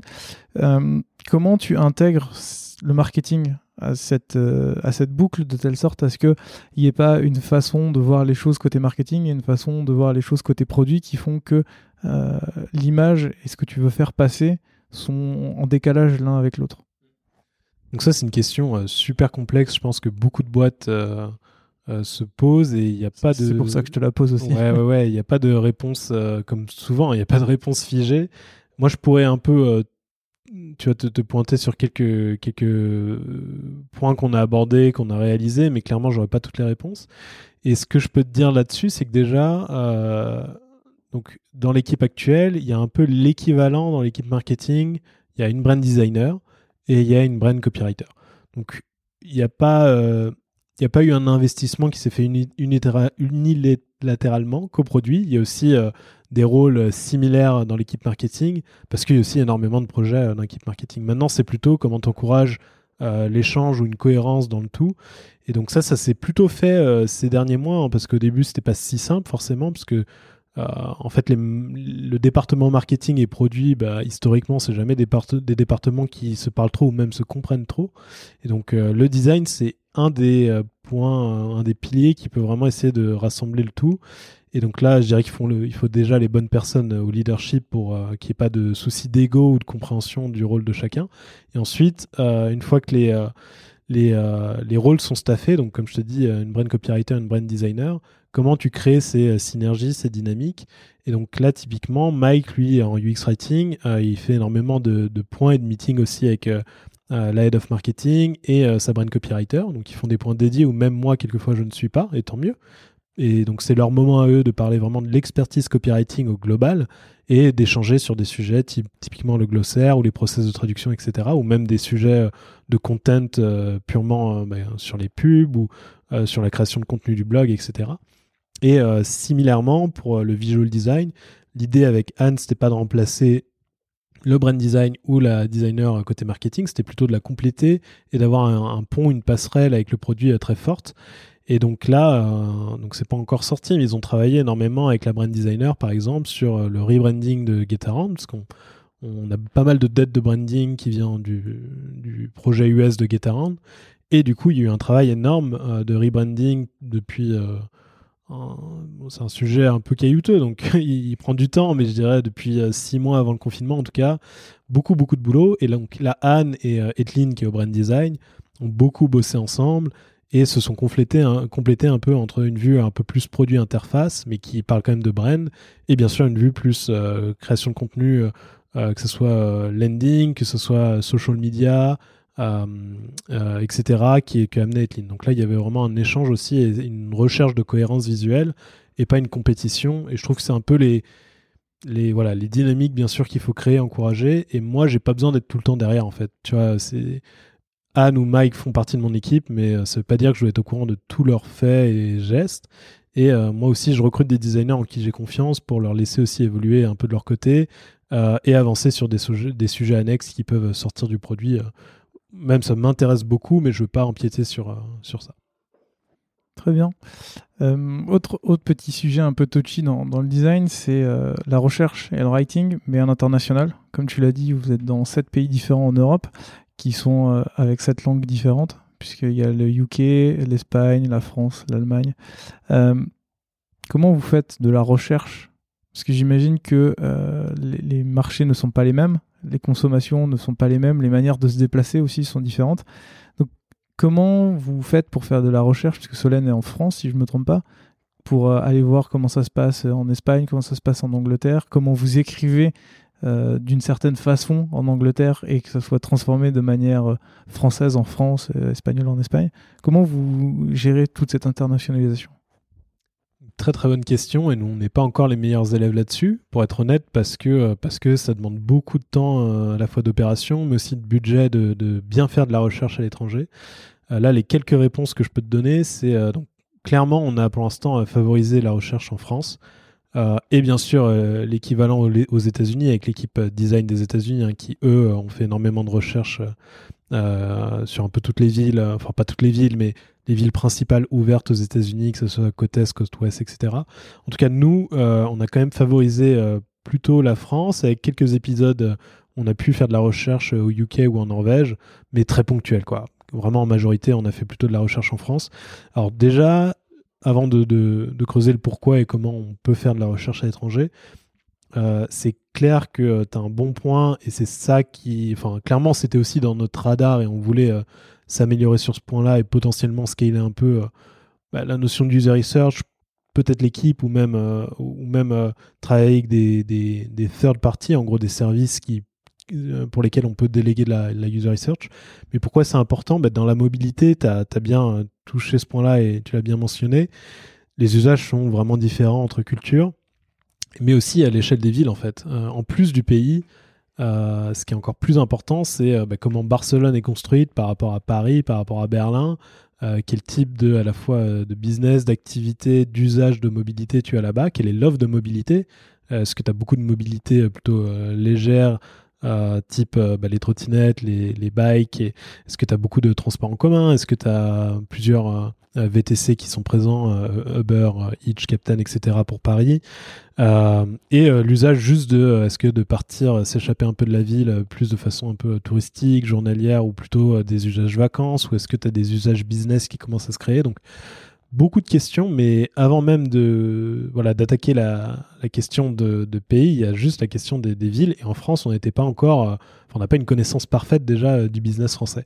Donc le business français étant quand même euh, une grosse partie de notre revenu pour la partie Europe. Maintenant, la Norvège aussi, l'Espagne aussi avant le confinement, etc. Mais il y avait quand même une majorité en France et beaucoup de learnings à, récolter déjà en France. Donc on a quand même choisi avec des, ressources un peu contraintes de favoriser la recherche en France. Et donc là, euh, je peux t'en parler euh, plus en détail, mais, mais c'était pas ta question, donc je vais aller vite dessus. Mais beaucoup de shadowing euh, des propriétaires ou l'user interview de driver. Solène, elle, peut en faire depuis Bordeaux, depuis Paris. Donc en plus, on, est tous un peu derrière la user research, donc on peut en plus. Solène ne fait pas tout, quoi. On va tous en faire un peu. Donc maintenant, pour les pour typiquement le UK, l'Espagne ou l'Allemagne, euh, ce qui nous a aidé pour quand même ne pas perdre pied et avoir une, sorte de confrontation terrain. Il y a plusieurs choses. Il y a bien sûr le support client et euh, récolter les feedbacks depuis le support client qui, eux, euh, leur équipe faisait une newsletter tous les mois et avait un peu cette segmentation par pays, des problèmes récurrents, des grosses histoires qui sont arrivées, etc. Donc là, on commençait à avoir une, vue user via le support client, ce qui n'est pas parfait, mais ce qui est déjà une chose. Et euh, les autres points, c'est euh, donc c'est pas si anecdotique que ça aussi, parce qu'on peut, euh, on peut identifier pas mal de, problèmes. C'est les reviews. Les reviews, nous on a bah, comme pas mal de boîtes, soit un tracking via Slack avec des bots qui te, partagent un peu les reviews. tu peux avoir ça sur Twitter, mais tu peux avoir ça bien sûr sur les reviews d'App Store. Et là, tu as vraiment, du coup, pareil, tous les pays. Donc, bien sûr, il faut euh, traduire les reviews quand elles sont dans les autres langues, mais euh, on s'efforce de le faire. On a les compétences, euh, en plus des équipes dédiées qui étaient localisées dans les pays. En, France et à Paris, il y a beaucoup de, de ces personnes qui travaillent pour ces pays-là. Donc, on parle un peu toutes les langues ici et on pouvait les traduire. Donc, ça, c'est un autre moyen aussi de récolter de l'info. Et la troisième façon dont on le faisait sans faire nous de la user research d'un équipe produit, c'est un peu via les account managers. Donc, ça, c'est un c'est plutôt côté propriétaire pour le coup, mais ils ont un contact très fort et très fréquent avec euh, justement le produit, les difficultés, l'usage propriétaire euh, dans nos business principaux, donc euh, France bien sûr, UK, Norvège, Allemagne. voilà, donc c'est un peu la façon dont, on récolte des insights à l'étranger. Et comme je t'ai dit dès le début, c'est pas du tout parfait. Dans l'idée, il faudrait bien sûr investir beaucoup plus dessus et pour la, mobilité, c'est d'autant plus pertinent, donc euh, faut pas hésiter. Maintenant, c'est plus une notion de priorisation euh, sur ces besoins. Je comprends. Et puis j'imagine qu'avec tous les retours que vous avez déjà, ça doit être pas mal de temps déjà consacré pour euh, lire tous ces avis et puis pouvoir les traiter et puis pouvoir en faire quelque chose. Et du coup, pour le writing, est-ce que vous avez les mêmes contraintes? Parce que Mike écrit en, anglais, si je ne me trompe pas. Comment vous faites pour retraduire ensuite dans les langues suivantes? Est-ce que vous dans des langues différentes? Est-ce que c'est euh, est-ce que vous demandez juste à des personnes qui ont les compétences linguistiques de juste changer la phrase ou comment vous réussissez à, mettre la petite touche de chaque pays? Que la langue est offerte par chaque langue pour euh, transmettre dans l'interface en fait cette, euh, la marque et le Ouais, bah sujet aussi assez euh, assez vaste et complexe parce que là ça touche sur beaucoup de choses. Il y a le fait que euh, même d'avoir une une spécialité, un expert en, copywriting, bien sûr, comment tu fais scaler cette compétence sur les autres langages. Ensuite, il y a la notion de temps. Tu n'auras jamais le temps aussi d'être derrière un peu tous les mots, toutes les phrases du produit ou de la création de contenu côté marketing. Et ensuite, il y a les process entre les différents pays, euh, le, timing et le planning pour shipper des features. Euh, tu veux pas avoir un mois de retard dans un pays parce que t'es pas prêt. Euh, le dev, bien sûr, bah, qui doit en gros manager les clés de chaque pays avec une, une clé master, en fait, ce qu'on appelle le langage master qui est ensuite décliné et traduit dans les autres langues. Donc il y a beaucoup beaucoup de, sujets et c'est un sujet qu'on a commencé à tacler avec l'arrivée de Mike et euh, beaucoup avec Nicolas aussi, parce qu'il est passionné des, sujets de traduction et de process. Et donc, euh, qu'est-ce que je peux te dire là-dessus? Nous, pareil, pas parfait euh, de ce côté-là, mais comment on a avancé On avait des marketing managers pour chaque pays qui soit avaient une petite équipe, donc une, deux, trois personnes, soit étaient solo, ça dépend de la taille du business et du pays. Mais en tout cas, ils avaient aussi un rôle de traducteur sur beaucoup des features produits, donc on ne shippait pas non plus des milliers de features et c'était pas euh, leur seule, euh, on va dire, la seule tâche qu'ils avaient euh, dans leur responsabilité. Mais une bonne partie quand même de leur semaine était aussi de faire office de, proofreader et de traducteur pour s'assurer que la, langue master, l'anglais, soit correctement traduite dans leur pays. Donc là, on va plutôt juger d'abord de la clarté au niveau de la feature. Donc c'est avant de parler de brand, on va vraiment être sûr d'employer les bons mots pour que la feature reste claire. Donc là, nous, en tant que Français ou Anglais, comment on, on ça de notre côté, c'est encore un autre sujet, parce que c'est très dur du coup. Mais c'est un peu une relation de confiance avec un peu de formation aussi sur euh, euh, pourquoi faire court et concis, euh, pourquoi utiliser des, des mots cohérents et pas plein de synonymes pour perdre l'utilisateur. Enfin, il y a quelques guidelines basiques de copywriting qu'on peut partager. Mais ensuite, c'est un peu faire confiance à ces traducteurs locaux, on va dire, sans que ce soit des traducteurs experts pour le coup, parce qu'on n'avait pas encore le budget pour en avoir un par pays ou pour sous-traiter cette euh, partie-là.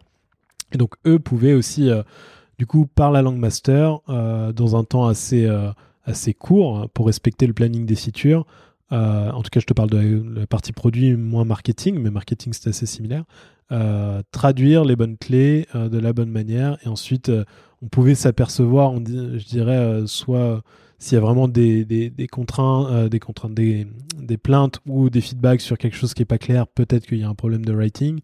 Ou, euh, ou alors quand on repasse sur euh, la page avec l'équipe locale, peut-être que eux vont spotter aussi ces, ces problèmes-là. Mais pour le coup, je pense qu'on n'est pas parfait dans toutes les langues du tout.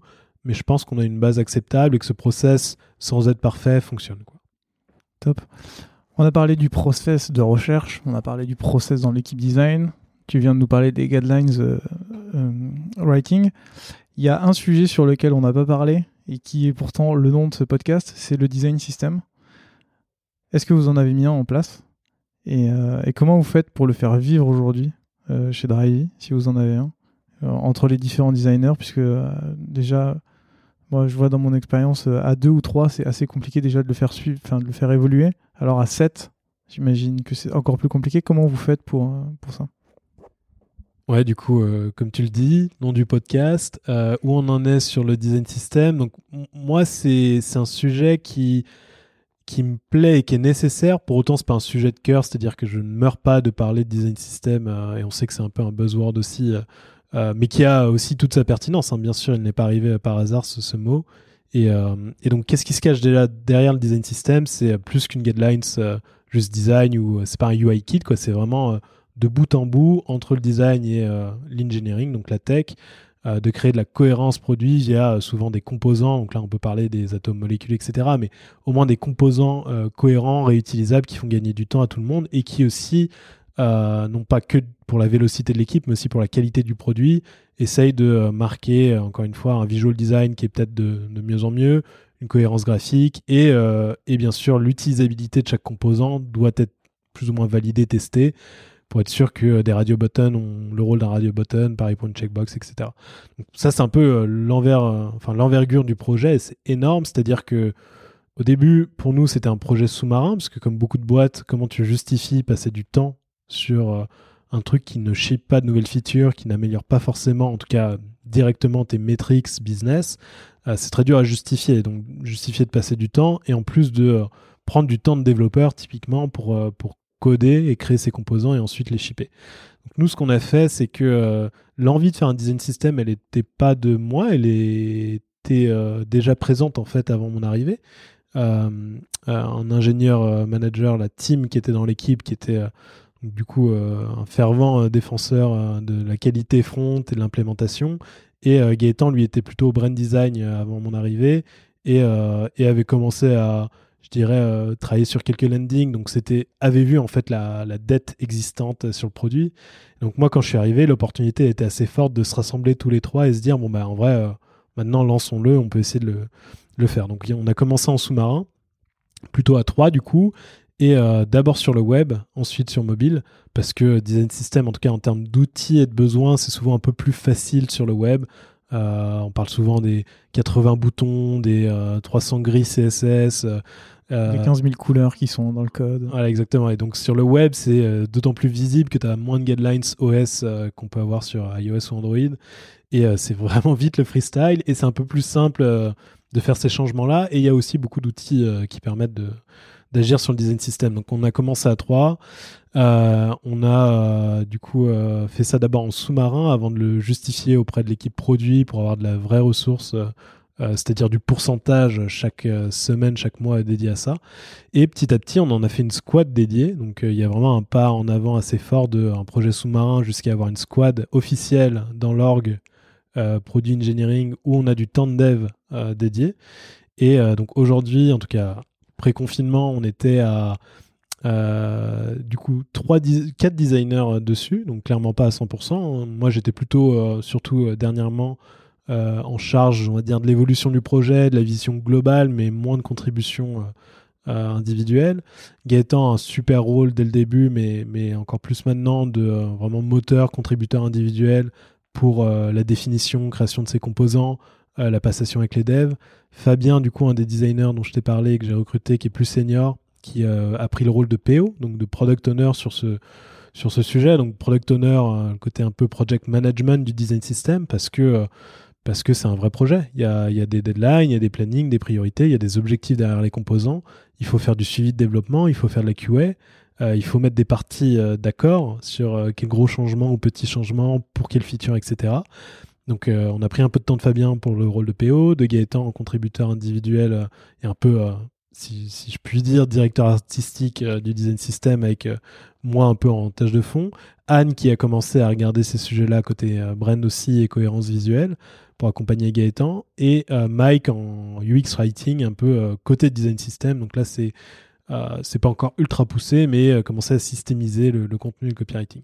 Et donc en plus de ça, on a euh, eu la chance d'avoir d'abord un team et ensuite plusieurs devs qui ont rejoint un peu cette squad-là à bah, déjà d'appétence et de compétences quoi. Donc d'appétence parce que le sujet les intéresse.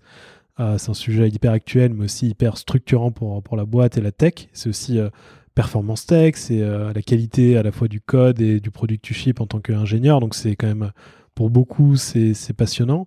Et, euh, et, donc de compétences, parce qu'on a eu des, devs front qui étaient moins full stack ou moins back-end que d'autres, qui euh, naturellement étaient euh, plus pertinents pour ce type de projet qui, sont, qui est un peu plus front, on va dire. Et donc on a eu plusieurs devs front web qui nous ont rejoints à 20%, 50% pour certains. mais, mais on reste une équipe qui est staffée de manière assez mineure par rapport aux autres squads. Pour autant, on arrive à attaquer des projets chaque trimestre qui font avancer le tout. Euh, et on a eu en plus, donc euh, dernier point, euh, des devs mobiles qui eux étaient beaucoup moins staffés parce que tellement de choses à faire sur mobile pour GetAround et tellement de gros sujets en cours que c'était plutôt staffé à 10-20%. C'est quasiment du suivi et des petits projets, mais on a quand même commencé et fait des, on a eu des bons milestones sur mobile également. Et qu'est-ce que je peux te dire euh, d'autre dans tout ça? Bah, On a commencé sur le web à faire les composants classiques, et ensuite, plus on a creusé, en fait c'est un sujet infini, le design system, plus tu commences à euh, parler bah, notamment du mobile. Ensuite, mobile, tu as la question euh, pour nous qui est de est-ce que le design system, il est aussi drivé entre guillemets par l'API est-ce que c'est des composants Donc je vais pas aller dans les détails parce que même moi ça, peut être euh, complexe, mais euh, des composants qui sont euh, déjà en fait pré, prédéfinis, précodés, que l'API te permet d'appeler dans ton interface mobile. Donc ça c'est une démarche qu'on a faite. On a des pages qui sont générées que par l'API et donc des composants de design system qui sont générés par l'API. Donc ça c'est le parti pris mobile. Web c'est un peu hybride et donc on a creusé les sujets micro qui sont plutôt la définition de composants et là, on a priorisé quels composants on allait euh, définir euh, et shipper euh, en ligne avec les features qu'on allait prioriser dans les squads. C'est-à-dire que bah, dès qu'il y avait besoin, par exemple, de refaire tout un formulaire pour une squad, je te dis par exemple la squad propriétaire qui refait le, flow de listing, là, on allait prioriser tous les composants qui sont plus de type formulaire, que ce soit l'input avec les radios, que ce soit plutôt le, canvas de formulaire et les sections, etc. et donc c'est un peu comme ça qu'on a priorisé, on n'a pas une librairie complète encore, mais comme pour nous le design system c'est du design au dev, on a préféré faire la boucle en entière design dev via les features qui ont permis de gagner du temps et de l'excellence dans les features et de euh, faire en sorte que le design system soit pareil hyper pertinent euh, à l'échelle de produit engineering et qu'il puisse shipper euh, des choses concrètes qu'on puisse utiliser, voir dans le produit et, et, le tout aide tout le monde. Hyper intéressant. Ça, j'imagine que ça vous a pas mal aidé au moment où vous êtes passé de Drive à Gatorand puisque vous avez changé votre logo, vous avez changé vos couleurs, vous avez changé pas mal de choses. J'imagine que quand le switch a dû se faire, ça a dû, ça a dû être moins douloureux puisque vous avez déjà le design system qui était en place et vous aviez, je mets des gros guillemets, mais juste à changer des couleurs, des typos et hop, c'était bon. Ouais, donc ça c'est un peu, euh, tu vois, typiquement ce qu'on vendait euh, en sous-marin en disant que, bah, idéalement, dans ce monde où on a une cohérence et euh, des instances qui sont tous liées, c'est très facile de maintenir en fait pour des designers ou des devs le produit et euh, donc, euh, bah, ta hiérarchie de typos, de boutons, euh, comme tu dis, de composants, elle est beaucoup plus malléable. Et donc, on l'a vérifié clairement avec le rebranding Getaround. On n'a pas fait un méga rebranding, on a tout remis en question parce que la brand est encore un peu en construction. Mais en tout cas, de, repasser sous, la bannière Getaround, ça a été beaucoup plus simple via le design system que sans. Et, notamment sur le web, ça s'est vu drastiquement parce que on a passé vraiment un peu de temps et il y a toujours d'autres choses à regarder. Euh, mais, euh, mais les gros changements ont été faits en un temps record et donc ça c'était très plaisant à voir et c'était euh, un des nombreux milestones du projet qui a permis bah, à tout le monde de comprendre la valeur et, de crédibiliser en fait ce, projet de design system, c'est clair. J'en profite pour refaire la pub de l'épisode avec Alexandre chez Caféine qui expliquait exactement la même chose en fait où il a implémenté petit à petit un design system et le jour où ils ont fait un rebranding ça s'est passé en, en deux semaines parce qu'ils ont juste eu quelques, quelque chose à changer. Et peut-être dernier point sur, euh, sur design system, là je te parlais des, questions micro des composants, mais quand tu exploses un peu le sujet, tu as commencé à te parler de la doc. Est-ce que tu fais une doc euh, euh, qui, est, qui est une référence pour le web et le mobile? Et la doc, en fait, de classifier des composants par catégorie, comment tu navigues pour trouver ton composant en tant que designer ou développeur? Est-ce que tu trouves des codes snippets? Comment tu décris l'usage, le comportement de tes composants, comment tu le maintiens. C'est un projet sans fin. Donc voilà, juste pour finir, mais pour euh, vraiment mettre le doigt sur le fait qu'un design system, c'est un gros projet, on peut pas le faire à moitié. Pour autant, euh, faut, on peut pas le faire d'un coup non plus. C'est vraiment euh, un projet continu où il faut un peu de staffing et l'assumer dans sa boîte pour, pour vraiment me, mener le projet quelque part. Yes. si on reparlait un petit peu de toi, en trois ans, l'équipe a beaucoup évolué toi, euh, est-ce que tu participes encore au projet dans le sens tu fais de la recherche, tu fais du design ou tu passes beaucoup plus de temps à faire du management aujourd'hui? Donc moi j'ai eu un rôle euh, hybride pendant très longtemps parce que bah, seul designer, ensuite euh, deux designers, ensuite quatre et maintenant sept en m'incluant là. du coup, j'ai eu un rôle d'individual contributeur quasiment pendant ces deux ans et demi en plus du management. Euh, c'est juste que là, depuis octobre-novembre, avec l'arrivée des trois derniers, euh, je suis passé de 50% euh, à 10-15%. Donc j'ai toujours un rôle quand même, déjà sans prétention, j'ai pas envie d'être un people manager qui ne touche plus et qui n'a plus en gros un contact avec la réalité du design, parce que ça de le faire trop vite, ça peut être dangereux, on peut perdre en crédibilité, on peut devenir moins bon designer aussi. Et donc il y avait un peu ce côté de est-ce que j'ai la prétention tout de suite de m'appeler euh, et d'avoir ce rôle un peu euh, people manager et de me détacher de tout ça? Moi, je pense pas. Et en plus, je pense que ça m'a servi de garder un contact euh, fort avec les squads, avec les designers et de montrer aussi par l'exemple, de faire des designs critiques, de mener de la recherche, de faire des projets de vision, de faire de la QA. Et, et donc, je pense qu'à la fois c'est inspirant et à la fois, moi, ça me permet d'avoir un voilà garder un contact là-dedans. Donc euh, un rôle d'IC euh, pendant longtemps.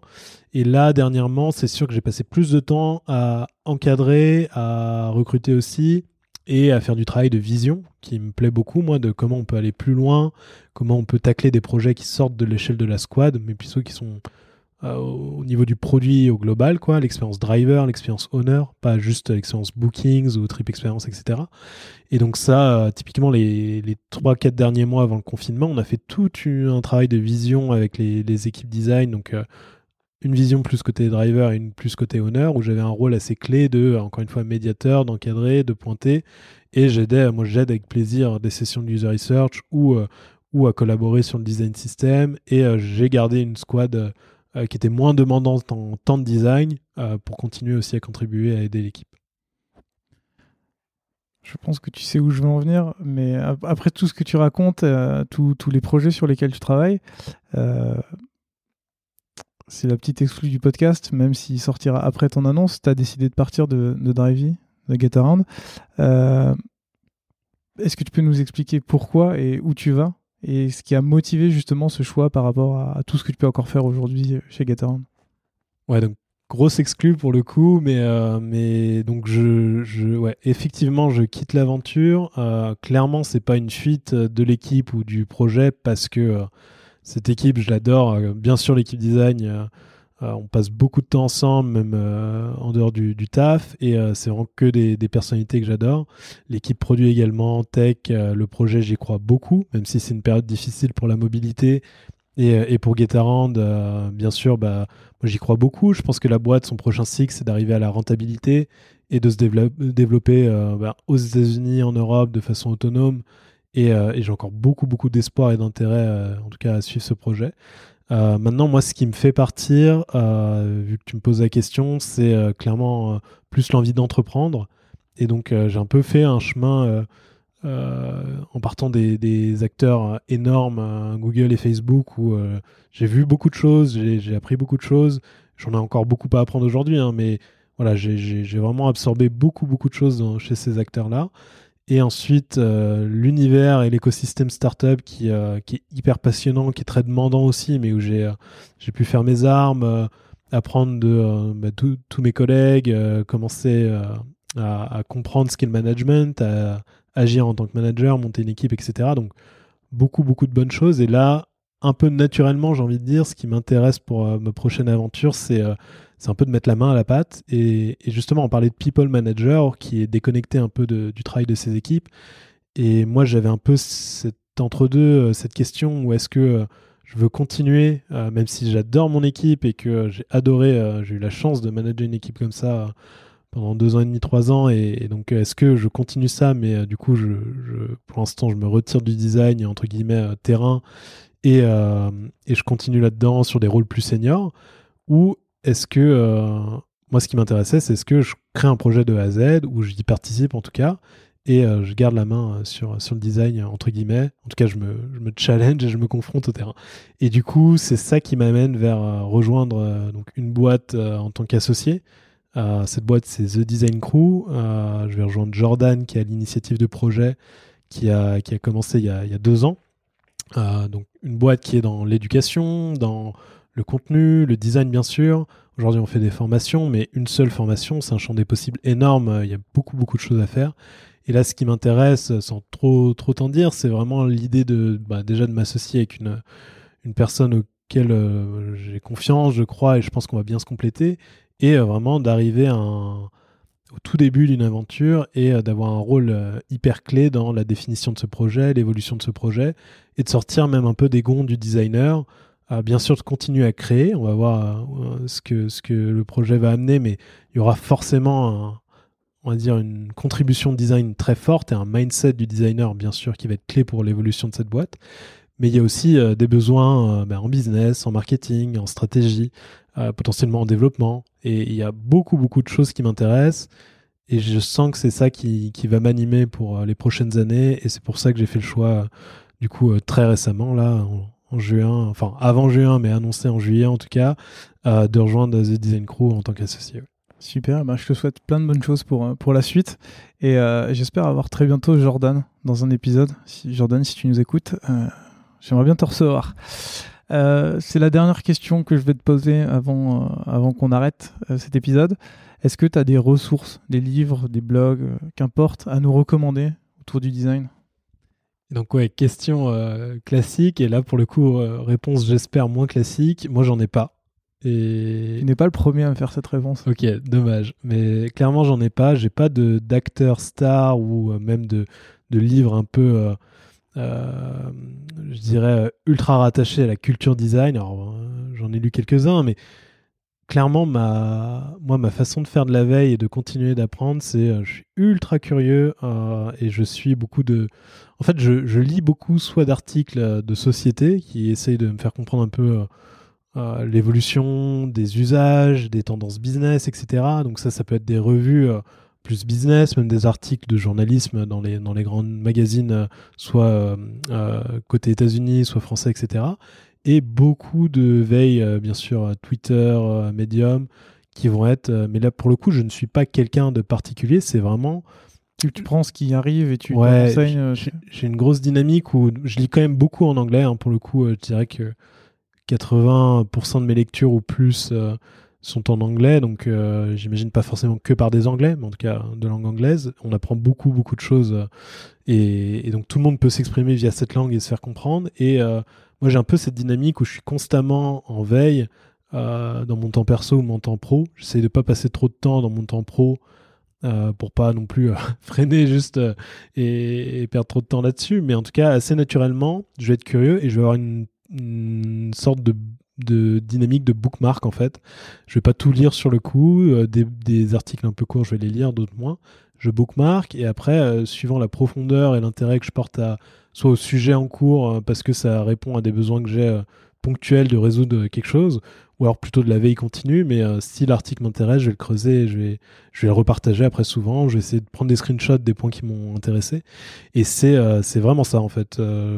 Et, je fais aussi beaucoup de veille visuelle, donc là, on parle de, ressources, bouquins ou articles, mais il y a aussi beaucoup de, de, belles choses qui, qui se créent, que ce soit des produits, des landings, que ce soit des portfolios, etc.